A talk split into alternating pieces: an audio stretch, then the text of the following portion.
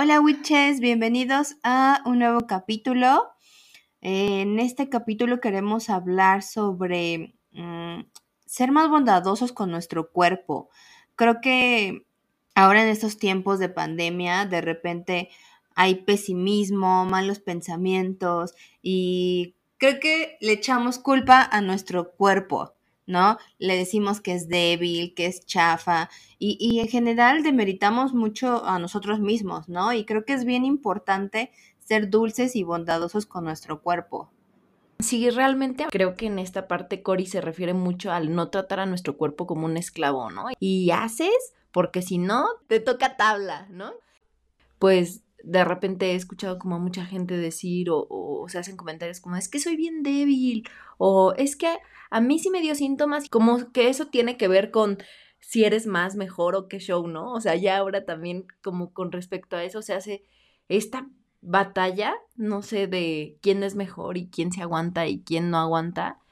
Creo que es como importante tener esta cuestión de, de bondad, como tú decías, de, pues, güey, o sea, eres tú mismo, es tu propio cuerpo, o sea, realmente quiérelo y trátalo bonito.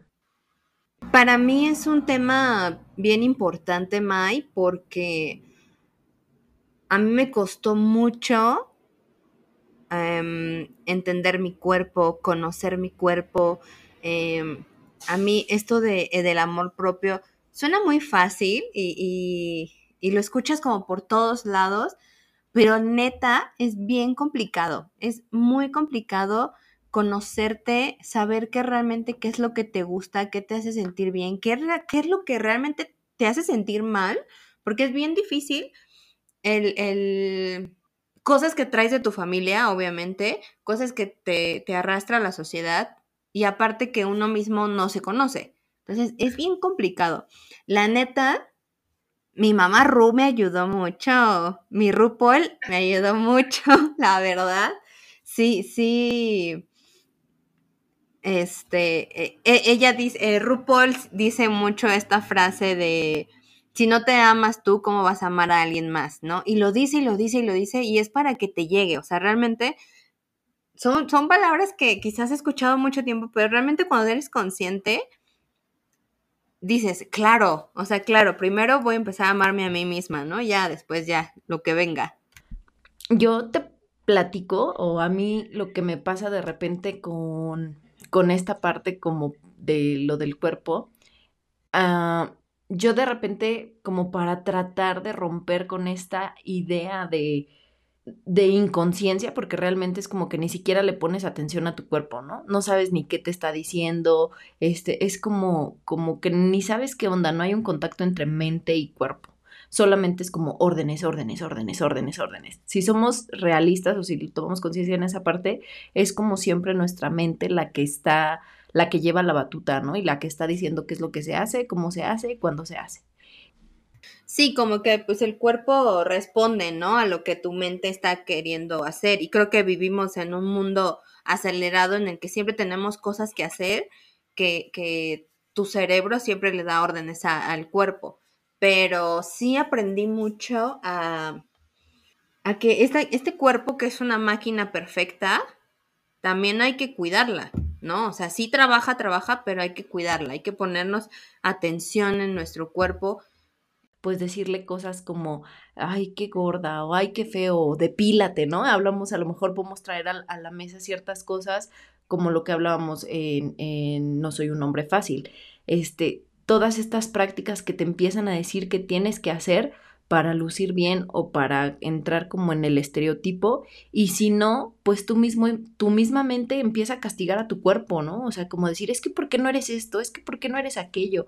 ¿Y por qué no te ves de cierta manera? Y de repente como que sí, eh, le empiezas ahí a echarle carrilla a tu, a tu cuerpo, pero ya no, ya no bien, o sea, ya como con crueldad e incluso ya a dejar de quererte, ¿no? Y, todo por esta, por culpa de estos estereotipos o por culpa de lo que la gente te dice que debe ser. Ahorita lo que platicamos, que está la pandemia y que hay susceptibilidad y que hay tantas cosas y que todos estamos como en tensión y que tú mismo vengas a repetirte de nuevo que estás inútil, que estás tonto, que eres débil, que por qué no funciona bien, que, o sea, vamos, sigues este, perpetuando como que esa mala comunicación entre tu mente y tu cuerpo. Y yo creo que sí deberíamos de intentar ser un poquito más bondadosos y de, aparte de escuchar más qué es lo que quiere tu cuerpo, porque eh, a veces es muy complicado, a veces dices, no más, es que este, me, me estoy sintiendo mal o me está doliendo mucho la cabeza.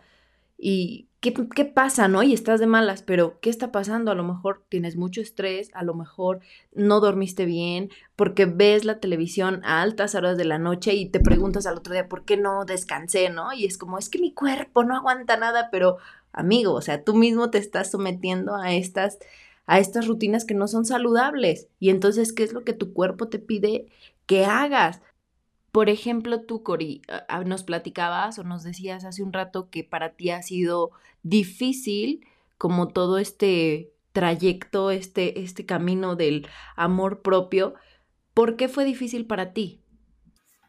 Para mí fue muy complicado porque eh, físicamente creo que con el tipo biotipo en mi familia soy un poquito más rellenita.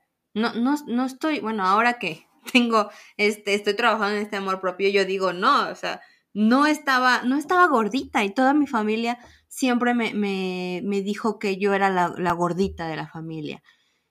Ahora veo mis fotos y digo, claro que no, era, era una chica súper bonita, era una chica que su cuerpo era normal, o sea, no, no, no era este, no era como ellos decían o me hacían sentir, o, o, yo, o yo me sentía de esos comentarios, ¿no? Este, recuerdo que, ay, ese, ese creo que es un trauma que tengo todavía que, que solucionar en terapia, porque recuerdo una vez que estábamos, era una reunión familiar y yo estaba comiendo, o sea, todos estábamos comiendo en la mesa y de repente mi tío me sostuvo la mano para que yo no comiera. Porque me dijo, ay, más despacio, ya estás, ya deja de comer. Un comentario así, güey. Ese comentario a la fecha a mí todavía ya no me lastima, pero aún a, la fecha todavía es como que me, me, me, llega, o sea, digo, qué impactante y por qué le puedes hacer eso a alguien más. O sea, no. Digo, entonces, ese tipo, desde mi familia, desde mi núcleo familiar, me llegaba ese tipo de comentarios. Y entonces yo me sentía como tú dices, este, tu, me, tu propia mente te dice, ¿por qué no? Yo a mí mi mente decía, ¿por qué no puedes ser delgada? O ¿por qué no puedes, este, no sé, ser más bonita, ¿no? Y uno mismo se dice ese tipo de cosas tan feas que ahora que, te digo, hemos trabajado esto del amor propio, yo ahora ya soy, soy una reina, este, rica, sabrosa, deliciosa, ¿no? Pero ha sido bien complicado salir de esos pensamientos que mi propia familia me decía y que yo me los creí. Ha sido difícil el darme cuenta que no era yo esos pensamientos. O sea, realmente quisiera decir algo porque em, creo, o sea, no nada más es como el, la agresión, porque obviamente es una agresión velada y es son estas cosas que parecen chistosas o que parecen normal y que forman parte de, de como, pues como de la dinámica de las familias de antes, ¿no? Estarse echando carrilla entre primos, entre tíos, con los mismos amigos, ¿no? O sea, son este tipo de comentarios que se hacen en la normalidad, entre comillas. Algo que me viene mucho, que de repente, eh, que, que es un poco esta parte como del, o lo que le llaman la gordofobia, ¿no? Porque, o sea, realmente, ¿cuál sería el problema si estuvieras gorda? O si, o si lo hubiera sido. O sea, ¿cuál sería el problema para los demás? ¿Por qué tendrían que hacerte un comentario? ¿O por qué tendrías que desear ser delgada? O sea, realmente está mal. Porque independientemente de si sea por problemas de salud, por lo que sea, ¿no? Pero si esa es tu constitución física, si, si esa es tu forma de ser, ¿por qué te obligan a convertirte en algo que no eres? A meterte a dietas, a meterte a, Leía yo el otro día un post en Facebook que decía, el ejercicio es para recordarte que tu cuerpo es maravilloso y que puedes salir y que puedes correr y que puedes hacer mil cosas, no para quemar esos kilos, que, esos, esas calorías que te comiste en la cena. Y sí, güey, o sea, es como muy diferente el enfoque, porque realmente el ejercicio es para disfrutar tu cuerpo, para ser feliz, para ah, subir endorfinas, pero no para estar justo con este body shaming de tienes que estar delgada, porque si no, está mal, ¿no? O, como si una persona que es gorda no se pueda ver bien o no pueda sentirse a gusto en su cuerpo. Creo que es muy injusto todavía y creo que todavía lo seguimos teniendo. Escuchaba yo alguna vez a la fashionista y decía ella que odiaba estos retos o estas fotos del antes y el después, ¿no? Y decía, porque, o sea, e, ese proceso que vives, mucha gente que, vive en una situación de obesidad y hace hasta lo que no, o sea, cosas incluso nocivas a tu cuerpo para poder convertirte en esa y esas fotos no te dicen el trayecto de lo que esa persona tuvo que pasar y además es, es una cosa muy cruel porque es como la persona gorda y todo el mundo, no, o sea, como, como qué asco y qué bueno que te convertiste en esta persona nueva que eres. Y, güey, digo, reflexiónalo y seguramente has visto estas fotos y que uno mismo, o sea, porque a mí me ha pasado, hasta que no escuché, no, no fui consciente, pero yo misma decía, ah, no, ma, qué chido, qué chido, qué chido. Y cuando ella hacía este comentario dije, güey, sí es cierto, o sea, ¿por qué? ¿Por qué tenemos que pensar que uno está mal y el otro está bien? Y, y lo que están sufriendo por estar viviendo esa parte de, de esa gordofobia. Creo que es algo bien complicado y que tenemos que tener mucho cuidado de, de, lo que decimos y de la forma en que decimos las cosas, sobre todo ahora, y no porque seamos una este, generación de cristal, no es por eso, porque eso a mí se me hace una estupidez, realmente somos una generación más consciente. Eh, de repente igual veo mucho estos este, videos que hacen como los señores y hacen sus videos así de que cuando nosotros íbamos al, al supermercado llevábamos nuestra bolsa y no sé qué tantas cosas, ¿no? Y como que le echan toda la culpa siempre, es que no entiendo por qué somos así, pero es como echarle la culpa siempre al otro, ¿no? Y entonces decían, y esta generación, no sé qué, y, y, siempre esta comparativa, ¿no? Y alguna vez llegué a ver un, un post que les hacían como respondiendo y decían, bueno, entre comillas, porque o sea, cuando a ti te mandaban a las tortillas, tú ibas con tu servilleta, pero cuando a nosotros nos mandaban a las tortillas ya era, ay no, y el papel, y pide esto, y en realidad lo que decían es que fue esta generación la que empezó a querer que todo fuera como automatizado, esta generación del plástico, ¿no? Porque el topper, porque, no sé, todo, todo inmediato, todo a la mano, y en realidad se puede decir que fue como donde fue el boom de, toda la contaminación.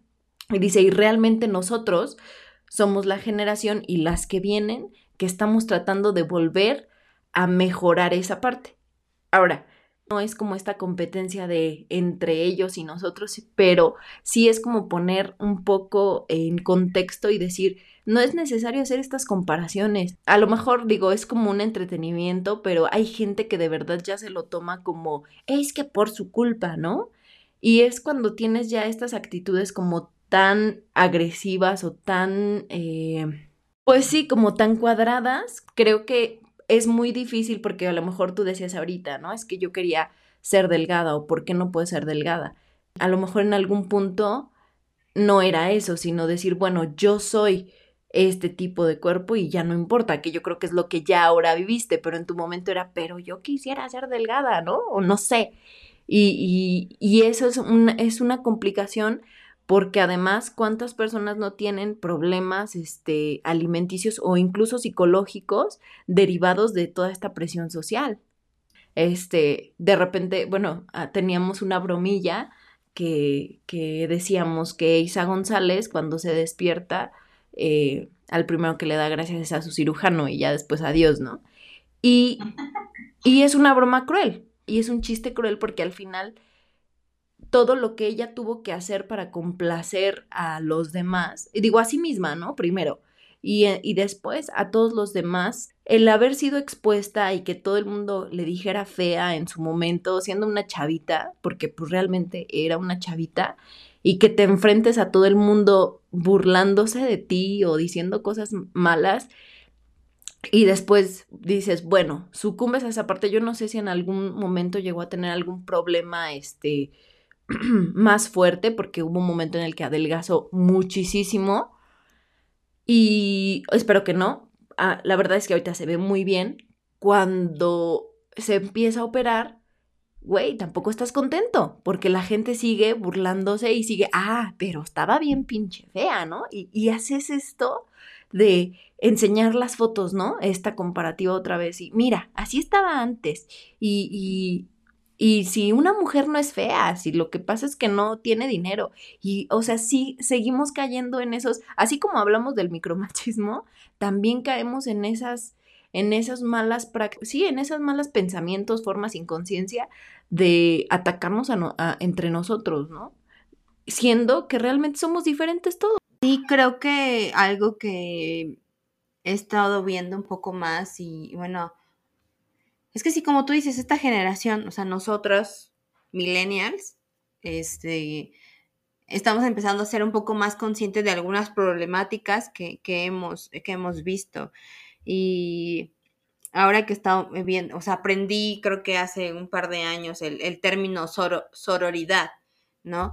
y el, darme cuenta que realmente sí había un problema en el que las mujeres nos atacábamos a, nosotras mismas, o sea, mujeres con mujeres, ¿no? Y, no, es como este, este punto que, tocas de Isa González, seguramente pobre, pobre, o sea, neta sí ha de haber tenido muchas broncas emocionales, porque creo que las redes sociales lastiman demasiado a las personas y sí ha de haber sido un shock impactante para ella que pusieran su imagen de antes, su imagen después y ojalá deseo de todo, corazón que ella en este momento esté emocionalmente bien y que esté súper a gusto con su cuerpo. Se le nota, quizás se le nota con su trabajo, el cómo trabaja, se, se esfuerza, todo eso se le nota. Pero sí, o sea, los comentarios, hay que cuidar mucho el comentario que le puedas hacer a una persona mucho, porque su cuerpo o algo que sea de esa persona no te incumbe, ¿no? Yo creo que no tienes por qué dar un comentario si la otra persona no te lo está pidiendo, ¿no? Totalmente, creo que tocas un puntazo, porque, o sea, si no te lo pide alguien explícitamente, tu opinión, guárdatela, que es algo que también no estamos acostumbrados a callarnos. Tengo una broma muy chistosa con una amiga que este. Espérate, ¿cómo? ¿Tienes otra amiga? Ups, ups, sí. este. No sé, por ejemplo, mi mamá o, mi o mis tíos nunca escuché que fueran a terapia, ¿no? Y todavía lo tenían como muy, muy de que no estoy loco, no tengo que ir a terapia, ¿no? Y ya somos la, somos esta generación en la que sí vamos a terapia, ¿no?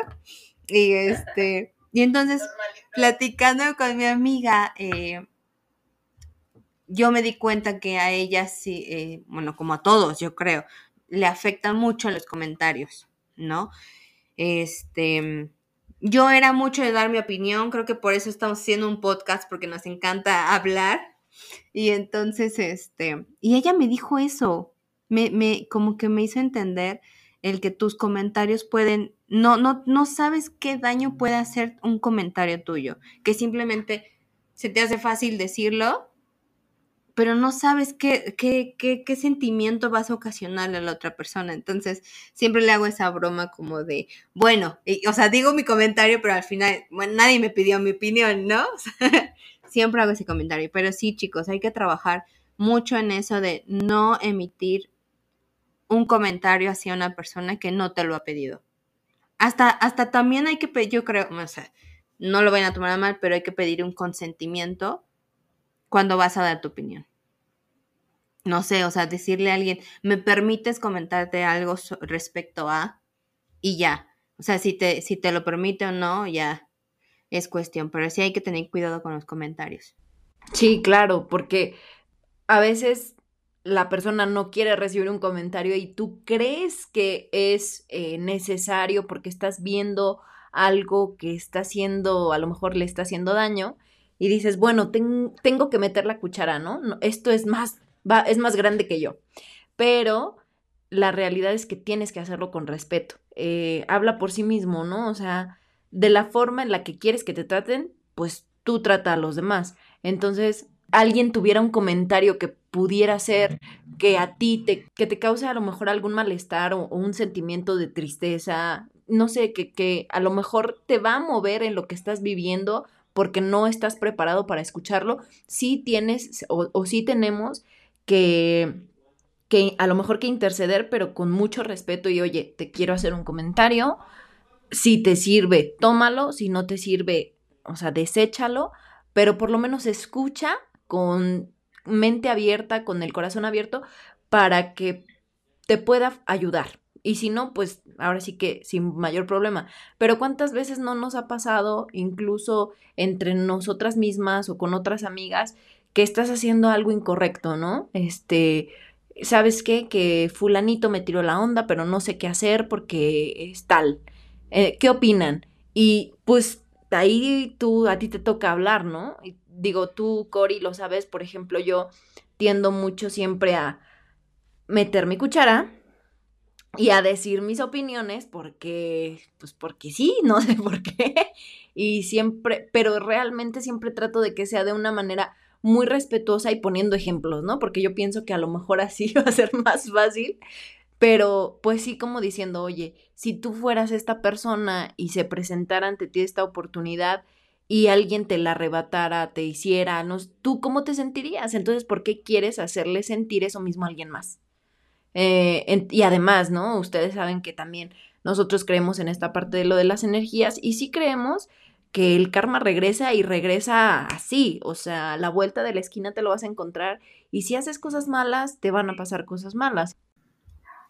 Sí, pues ahora mm, como que soy más consciente Creo que la palabra, mi palabra en esta vida es esa, consciente, porque a partir de la conciencia es cuando te das, como que te empiezas a dar cuenta de las cosas y decides si modificarlas o no, ¿ok? Entonces, este, me gusta ser consciente de las cosas para de ahí avanzar, ¿no? Dar un paso.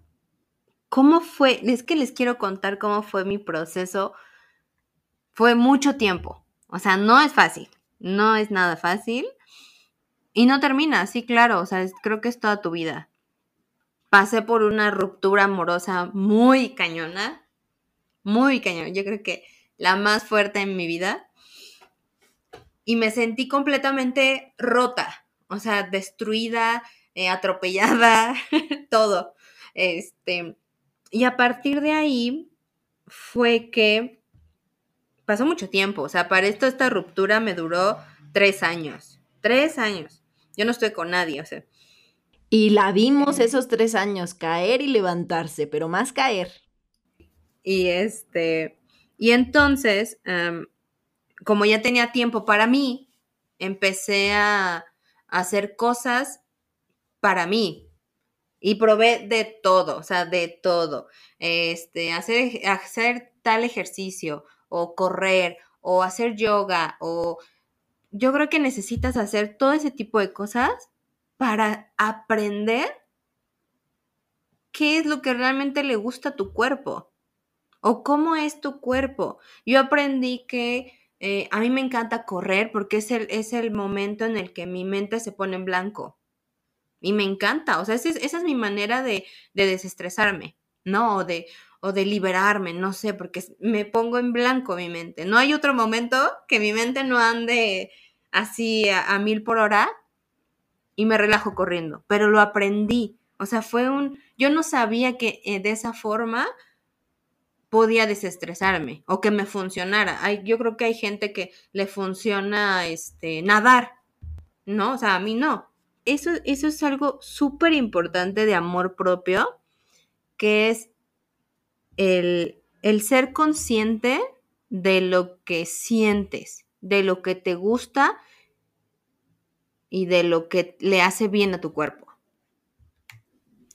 Y entonces, con el pasar del tiempo y haciendo ya ahora las actividades que a mí me gustaban, o sea, yo ya hacía, eh, yo ya sabía que a tal hora me gustaba hacer ejercicio, yo ya sabía que, que me gusta este, tomar un libro y tomar un café yo sola, o sea, ya que aprendí esto, qué es lo que me gusta a mí, aprendí también cuánto, cuántas cosas hacía para agradarle a los demás y dejaba mis necesidades de lado.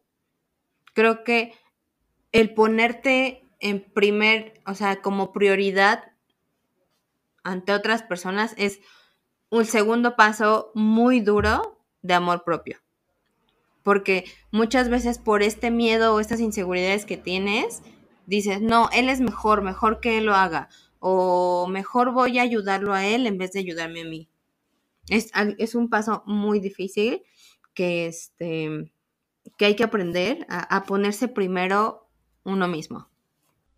Y es muy complejo porque a lo mejor cuando una relación es eh, nociva y se termina y tienes como en tu caso, ¿no? Estas rupturas en donde se te da la oportunidad de iniciar de cero, pues a lo mejor pudiera parecer eh, extraño, pero a lo mejor es más sencillo porque tienes esta, este, este punto de, de ruptura en donde inicias algo nuevo y empiezas a conocerte y tomas esas decisiones.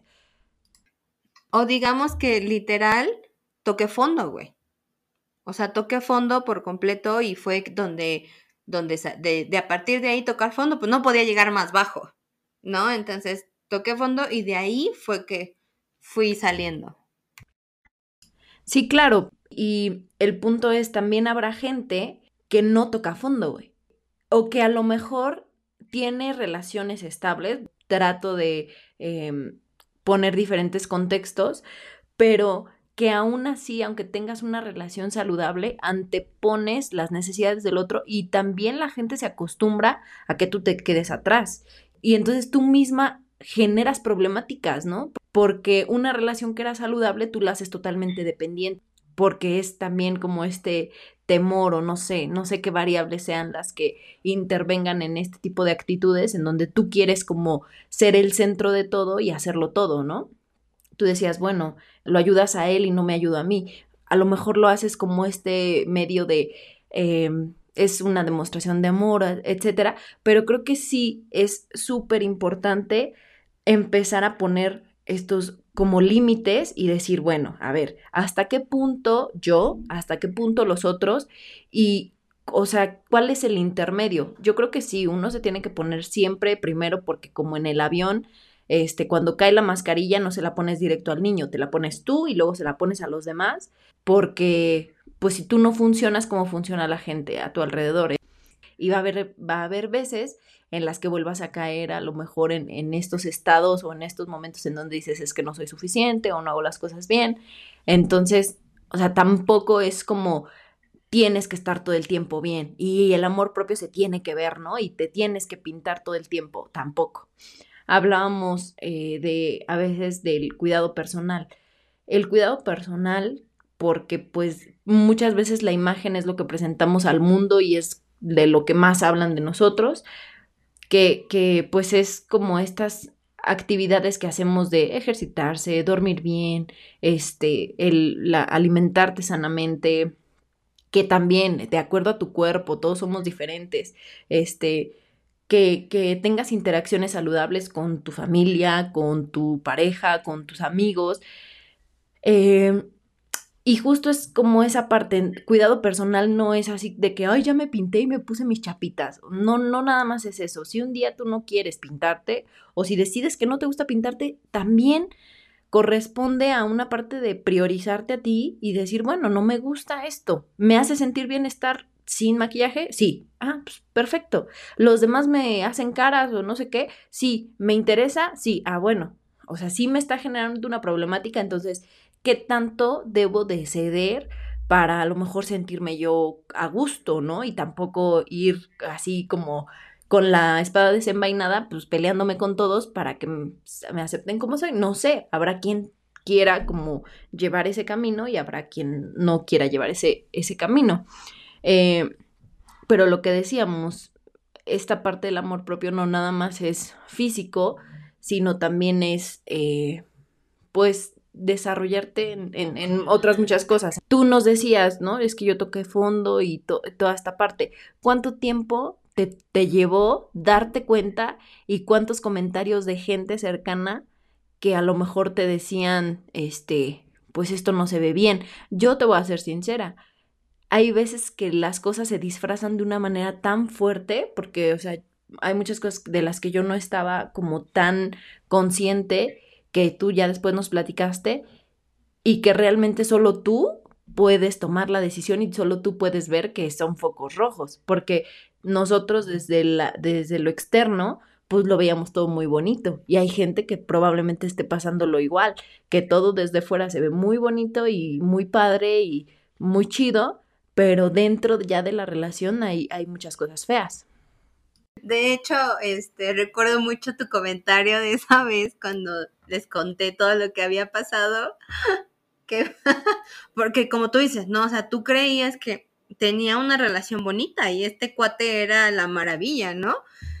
Y, y tu comentario fue, ay, yo también me siento engañada. O sea, fue porque, fue, fue asombroso, ¿no? En que lo que puedes ver físicamente o sea, exteriormente, y, lo que, y no, y no te das cuenta de lo que está pasando por dentro, ¿no? Y pues este, también cuidar, o sea, como el, el, tema que estás hablando del cuidado personal, no nada más es físico, o sea, también es, es mental, porque, por ejemplo, el cuidado personal no es voy a hacer ejercicio, voy a comer dieta por, para verme bien, no, o sea, yo, por ejemplo, yo hacía ejercicio, llegó un momento en que hacía ejercicio porque me gustaba la sensación de sentirme, este, eh, de sentirme, este, no sé, ligera, más flexible, o el comer adecuadamente porque, pues ya no me sentía inflamada, ya no, este, o sea, lo hacía porque, para mí. Ay, la verdad sí tiene mucho tiempo que no hago ejercicio. Después de que un maratón, de... pero exactamente, o sea, aparte también es como, es mi decisión. O sea, a partir de ahora, yo digo, ay, ya subí de peso, ¿no? Y quizá como tú dices, de repente vuelven esos pensamientos, ¿no? Negativos o que tú uno mismo se dice, ya estoy gorda, que no sé qué, bla, bla. Pero ahora es como, depende de mí, es mi decisión activarme o seguir aquí. En, en, o sea, engordando, ¿no? Ajá, sí, en la, en la tragadera, güey. Y entonces ya ahora ya es como, ok, subí de peso, pero ahora yo no me destruyo, o sea, yo no, yo no me digo pensar, o sea, yo no me digo cosas feas. Es como de, a ver, gordita, órale, entonces actívate, mami, ¿no? Entonces, este, también, o sea, decirte gordita, pero no en, en un punto negativo, porque es realmente, o sea, o sea, no, no es que te, te mientas también a ti misma, es como decirte, güey, neta, sí, o sea, por salud, por de tu cuerpo, creo que necesitas hacer ejercicio. ¿No? O sea, no por, no, no por, querer satisfacer a los demás. Entonces creo que también cuidado personal va como en ese punto de hacer cosas cuidando tu cuerpo, cuidando tu salud, este, viendo, priorizándote, ¿no? De, o sea, creo que el punto es priorizarte. Y entonces creo que aquí viene otro tema que podría ser como importante en la parte del amor propio, que sería como cuidado o ojo con las personas de las que te rodeas.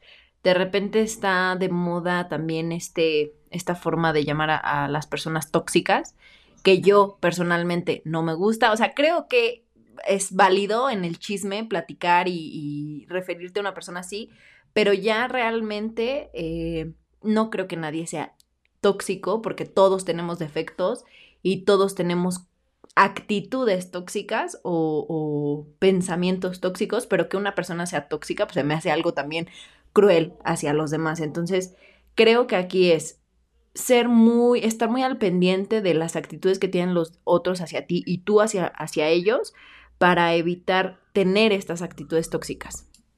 Y aquí creo que lo importante en esta parte es como saber decir no y saber decir hasta dónde las cosas sí son válidas y hasta dónde ya no se debe de, continuar. Em, creo que, digo, al final tomamos tu caso, tu caso este, de relación como el ejemplo en, en, casi todo el capítulo. Em, pero yo creo que fue en el momento en el que tú dijiste definitivamente esto ya no, y además te pasó algo muy chistoso, tú pediste ayuda, que lo platicamos también en el capítulo de No soy un hombre fácil de tu mamá, y que tu mamá pues te dijo, bueno, tú te metiste en esa situación, ahora sal tú sola. Digo, de alguna manera eso te ayudó a tomar las riendas y a decir puedo hacerlo sin ayuda de nadie, pero fue difícil. Y doloroso, mana. Sí, sí me dolió bastante eso pero creo que fue el darme cuenta, ay, a veces tu, propia familia puede ser quien te, te, lastime, ¿no? Quien te, te haga, no sé, o sea, aplastarte o no sé, ¿no? Em, no sé de qué dependa el que yo haya salido de ahí. O sea, me dolió, porque puede haber gente que a partir de ahí, pues, al contrario, se baje, se caiga más, ¿no? En su, en depresiones, en cosas así. No sé qué pasó, ya me acordé, que mi mamá no estaba. Mi mamá no estaba en México en el momento en el que terminé eso. En esa etapa de mi vida no estaba y fue cuando me, me o sea, tomé la decisión de al demonio, ¿no?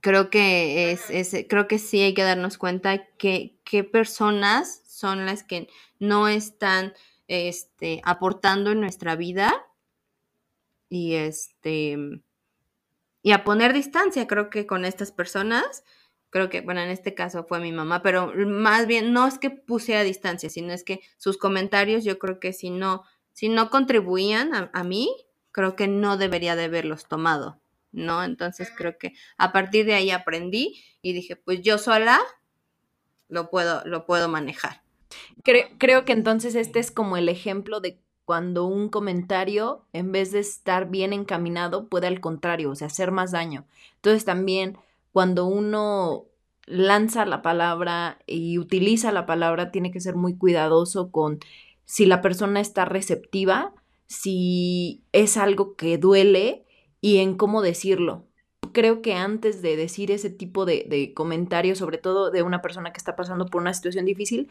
tienes primero que ponerte en los zapatos, aunque sea muy difícil, de la otra persona para entender cómo se tomarían las cosas.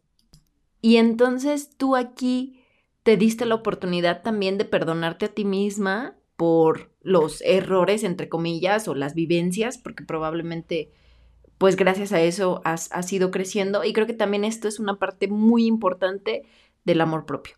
Aprender a perdonarte, a no estarte echando culpas de lo que pasó y revolviendo en tu cabeza una y mil veces por qué lo hice así, por qué no lo hice de esta manera, por qué no soy más listo para decirlo de cierta forma. Entonces, todo se va aprendiendo. Si quieres ser más inteligente en la forma de hablar, empieza a intentarlo. O sea, porque si solo lo quieres, pero todo, solo tienes la intención, pero no le echas ganitas de, de callarte la boca cuando sientes que no es correcto hablar, pues entonces la, vas a seguir regando.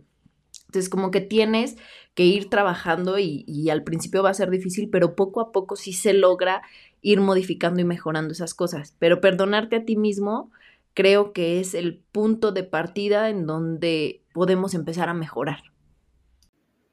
Sí, claro, llegar a ese punto es, creo que para mí, o para, para mi experiencia, creo que es el momento en el que te sientes tan ligero. O sea, yo sentí como un, que me quitaba un peso inmensa. Este, ay, te pasa. No, me sentía libre, o sea, me sentía que tenía un peso menos encima. Sí, venía con, venía con sorpresa, güey. es difícil, es difícil perdonarse a sí mismo. Em, pero en serio, háganlo. Abrácense, ámense, perdónense, o sea, porque la mente es canija. La mente es muy, muy canija y te llega a decir cosas muy hirientes, muy fuertes, que uno mismo se las cree. Y creo que es importante perdonar, hasta, hasta eso, eso pequeño, perdonar lo que uno mismo se dijo, es algo muy importante.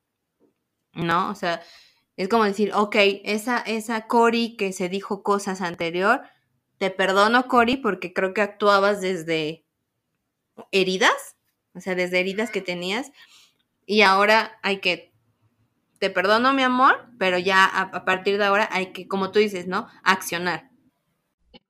También, bueno, no sé, aquí creo que también es válido cuando no te sientes bien. Y como decíamos, el amor propio es un proceso, no es fácil. Y muchas veces seguramente vuelves a o, volvemos a caer en estos malos pensamientos, conductas. Y a veces es hasta más fuerte, ¿eh? Ah, porque ya eres consciente y dices, sí, porque sientes que ya tienes herramientas y no entiendes por qué, pero es como, pues es como el clima, ¿no? No siempre está soleado, no siempre está lloviendo, todo está en constante cambio y entonces sí hay que también perdonar esa parte de pues de repente caer, pues normal y del error aprendemos. Sí, claro, no, no, no siempre, también no hay que normalizar siempre estar felices, siempre estar contentos. También hay que abrazar esas vulnerabilidades, esas tristezas, esas heridas. Entonces, y creo que, creo que uno vivirá mejor este, aceptando y queriendo sus, sus debilidades. Creo que también es muy importante eh, vivir, literal, o sea, realmente vivir, o sea, no, no sobrevivir ni, ni ir viviendo la vida, o sea, realmente que tu vida la disfrutes y tengas un propósito, que tengas metas, que, o sea, disfrutar tu vida, disfrutar la vida desde, no sé, es que me imagino, o sea, yo ahora que desde el, estado mental que tengo, tengo propósitos que quiero, que quiero cumplir, tengo, que, o sea, me, tengo ideas y estoy con estas cosas que ya ahora ya es como de, quiero cumplirlas, ¿no? Y quiero hacerlo para mí. Yo, yo, yo me veo, me siento muy feliz viviendo esta vida. O sea, estoy en esta vida para disfrutarla, para vivirla, cosas buenas, cosas malas y experimentar cosas. Yo creo que las personas que no tienen un amor propio ni siquiera tienen o como que no planean cosas para su, para su satisfacción, ¿no? Creo que una, una, buena, algo por lo que puedes empezar es hacer, proponerte metas. Y también esta parte es compleja porque no siempre, no son los tiempos, los tiempos de una persona no son los, los mismos de otra y a veces vivimos comparándonos con los otros y pensando por qué yo no estoy en la posición, pero no, o sea, son, son diferentes momentos, diferentes vidas y lo que dices creo que tienes, tienes mucha razón, o sea, sí hay que tener un sentido, sí hay que tener sueños, hay que tener metas y el que a lo mejor no puedas irlas cumpliendo al ritmo que te gustaría, vamos a sacarle el juguito y vamos a sacar como lo más chido de esto y creo que ese es el punto. ¿Y es difícil? Sí, es muy difícil. Entonces, chicos, esperemos que con esto que nosotras les platicamos desde nuestra experiencia, eh, quizás se sientan eh, identificados un poco eh, también que vean como puntos en el que, ah, ok, debería trabajar en esto, ¿no? Debería trabajar en poner límites, aceptarme, priorizarme, bla, bla, bla. Esperemos que haya sido un, un capítulo que les ayude porque lo hicimos con mucho amor. Que recuerden nuestras redes sociales porque ahí nos vamos a seguir viendo en Instagram como las Witches MX. Y pues nos vemos la otra semana, Mai. Sí, besitos, adiós a todos, nos vemos.